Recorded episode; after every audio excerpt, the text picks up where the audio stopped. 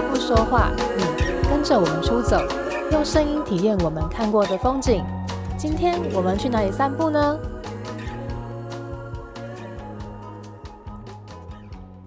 嗨，大家好，我是最近看牙医看到的电视的克薇。今天是第一集的录音。那今天要讲的是，今天要讲的是波尔多不喝酒。三个步骤进警局的成就解锁。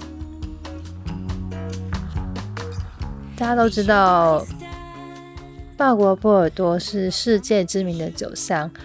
那到波尔多不喝酒还能做什么呢？当然是进警局呀！哎，到这边是有人觉得，哎，这人在讲什么？你们就要到波尔多不喝酒，没事要进警局啊？是喝醉进警局吗？哎，不是，不是。我来告诉你，要怎么样无痛进警局游一圈，然后再平安的回来呢？第一步就是你要遇到个变态，第二步你要报警，第三步收到警方通知，然后到警局报到作证。啊，跟照着以上的步骤做，就可以解锁进警局的成就哦。那当时会发生这件事情时，是我去波尔多交换的第一个礼拜。对，第一个礼拜就你，诶，也不是第一次出国，不过是第一次到欧洲。就你到欧洲的第一个礼拜，然后就一个遇到就进警局了。对，好，当时是暑假，然后宿舍其实没有什么人。然后学校也没有什么人，因为学生还没上课嘛。然后老师可能也放暑假，然后行政人行政人员可能也不会就是每天都在。你看他们真的法国暑假放很多，真的很羡慕。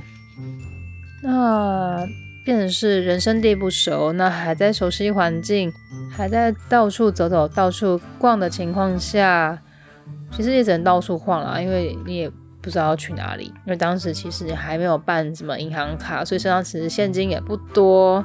哦，对，在在法国办银行超级麻烦的，呃，这可以以后再说。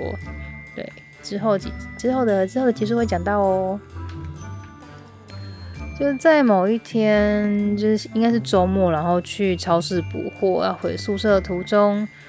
对，途中就只差一步就可以打开我的房门，回到我的小天地的那一个瞬间，我注意到一个男人，他站在我们那一个楼层的入口，那旁边是楼梯，所以他可能就是刚走上来吧，我我也不知道，他就一直看着我笑，然后说法国人好友善啊，我会看，他一直陌生一直笑，屁啦，还不是这样，他就是看着我，然后开始打手枪，然后当时傻。傻眼傻掉，然后当我都不知道傻多久，我觉得，诶，我应该拿手机起来拍照留证据的时候呢，他就跑了。其实忘记当时我是不是想要追上去的啦。不过就是就是劝大家，就是最好不要，受一个人的时候，就是先保障你的自身安全是比较重要的一件事情。然后当时我其实我反正我身上的钱包也在我身上啊，然后人也没怎么样。反正就是后来我就先我就先去通报宿舍的，就是住宿单位的管理中心，还好他们那时还没有下班。那他们就当然是通知了警察，然后警察就就来就是怎么讲来搜证。其实警察来的还蛮多人的哦，我看就是有不知道是不是五六个人。然后有有一些人，他是就是见就是见识小队的感觉，他们拿了监视器材过来，就是你会在那种犯罪已经看到很专业监视器材，然后这边开始采样。对，因为那个因为他们地上有一坨啊，不知道是那个男人留下来的口水，还是精液的粘稠分泌物在那边。对，这件事我到现在还记得很清楚，真的真的太可怕这个回忆。然后呢？那那其实我也蛮惊讶，是他们带来的居然带采样工具过来。可能在台湾比较没有碰过这样的事情，所以我不太清楚台湾在这边会处理方式是什么。不过当下是是有点哇，呃，就是这件事好像很被重视的感觉。那后来他们就说，那就等到请等请我等候通知，然后之后再过去警局做笔录。这样过没多久就通知我到哎某某某个警局，然后去做笔录怎么样？那当天呢，我到那个警局呢，才发现不是在那个警局做笔录，而是要到另外一个比较大的警局做笔录。我不知道为什么啦，不知道是不是处理的阶层不一样还是什么。那总而言之，当天就是有两个女警护送我过去，然后那边警局人员还问我说：“哎，你要不要翻译啊？那你要中文的还是要英文的呢？”我说：“那边太看起太看得起我了吧？”呃，我本来讲中英文，但后来觉得还是中文好了。对，中文我比较能表达，因为英文有可能也没有办法表达那么好。然后呢，那就是变成是两位邻居送我过去，他们还有配枪哎，真的吓吓到我了。然后他们枪也是背在，就是就是背呃有个背带嘛。然后他们就是单肩单肩背外套，然后像那个你在影集中会看到警探一样，就是帅惨的帅吧？说也太帅了吧！那其实，在前往那一个比较大警局途中呢。因为当时其实我我已经比较有从那一个惊吓情绪中恢恢复过来一点，我就在车上一直在拍照，在拍旁边的景色。因为，当时其实很多地方没去过啊，就是第一次跑这么远的地方，然后就是在拍，然后然后前面他们其实虽然我虽然放不够，我也知道他们在讲说这个人怎么一直在拍照，就还听至少至少还听得懂这一这一句话。那到了大警局，那真的真的是比较大，跟那个。他们小警局就是很像呃我们派出所那样，然后然后其实还蛮漂亮，就是建筑很感觉是红砖那一种比较传统的那种乡间的乡间的房子，然后到市区大警局就是比较像现代型的建筑物，那楼层比较多。那到那边之后呢，就开始要问笔录嘛，那他们他也真的也是有找了一位翻译过来，就是呃我们所说的通译人员。那我不晓得他是哪里人，因为我没有特别跟他聊。他就是把我的可能情况跟我们跟警，就是警察问警察会问说，当时发生什么事情，然后他就翻中文跟我跟我讲，然后我就讲中文给他，他再把它翻成法语，其实就是这样的一个过程。然后就做完笔录，然后做完笔录之后，我们其实还到还后来做一件事情，就是用一些呃特征图卡把犯人的相貌给拼出来。那他们会把那张那一个犯人的照片把它列印，就是有点像是把它列印出来变成像是，因为那个应该也不是通缉犯照片，应该就是像是一种呃注意的照片，让他们可以抓到这个人。然后那位通译还蛮，那位通译还蛮有趣，他跟我聊一些日常，说：“哎，你那个当时看到那个到底是什么什么人？”那我觉得他有一点。他可能有一点种族歧视，说会问说人家是阿尔及利亚人士，是不是阿拉伯人之类的，就是可能他们他对于呃这类型的人在法国地区会有一些有一些比较容易犯罪的偏见吧。我当时其实我没有那么，就是当时其实没那么清楚啦。那后来呢，那个拼。那个拼凑犯人条件、拼凑犯人图像的图卡还蛮有趣，它就是把人把人的各个部位从就是额头、眼睛、鼻子、嘴巴、下巴，那分成不同的呃样子让你挑。他问说：“哎，你这个人，你他的眼睛是什么颜色？他的头发是什么颜色？那他的脸型是圆的还是尖的？那他看起来大概几岁？”呃，肤色是什么颜色？因为法国那边，法国那边其实有很多的，呃，不同不同的种族，也不同的移民，所以他们的图卡其实真的是很多样。对，但是当当然做件事，我做就是当其实做件事做了蛮久的，所以你要透过这样一个文化，才把他这个人这个变态的样貌再拼凑回来。虽然我是很不想要想起这件事情啊，我不太想想起这个人，对。那后来就，其实这件事情到后来有没有抓那个人呢？应该是没有，因为这件这种这种事情在法国好像很难抓到人。就透过当地的一些华人社群的，其实因为后来有认识一些华人社群嘛，那讲到讲到这件事的时候，他们会觉他们会觉得，他们可能有些住比较久，他们觉得法国警方那就对这些事情的。处理方式就是雷声大雨点小，就是前面都弄得很谨慎啊，真的很大，但是后面到底有没有抓到人，好像也抓不到。那我也蛮好奇说说为什么我们那边就是就是没有监视器有拍到他。就是我们那边的住户有个习惯，就是因为可能你出去买完东西呀，然后你进去还要拿那个磁卡，要开门，觉得很麻烦，那就会跟如果前面刚好有住户要进去，他就跟着他进去，那大家也就从善如流，就是哦，哎，你这边住，那好，那一起进来，对，那变成这是可能是一个漏洞，就变成是有可能陌生的人也会一起跑进来。所以那个、那个、那个变态可能就是用这种方式进来的，但我但其实当我也不知道怎么回事啦。对，那关于这个通译的部分，有一些想要分享给大家的是，因为后来在准备这个主题的时候，刚好也查了一些通译的相关的资料。那其实台湾的通译制度也是有的，只是在。有一则在二零一七年报道者的新闻是叫做“失语的移工混乱失真的通译制度”，它里面讲到了台湾当时就是在当时就已经有高达二十二万名不熟悉中文的外籍移工及外籍配偶，那他们可能在进入警局啊，然后站上法庭的时候，其实通译的词语量是有问题的。为了导致他们在一些案件上面是蛮弱势的。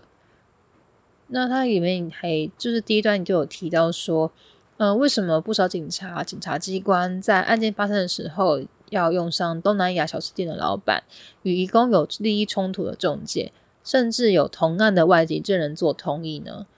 那就是变成是说，可能台湾在这边比较缺乏东南亚语系的通译，而且可能也会让。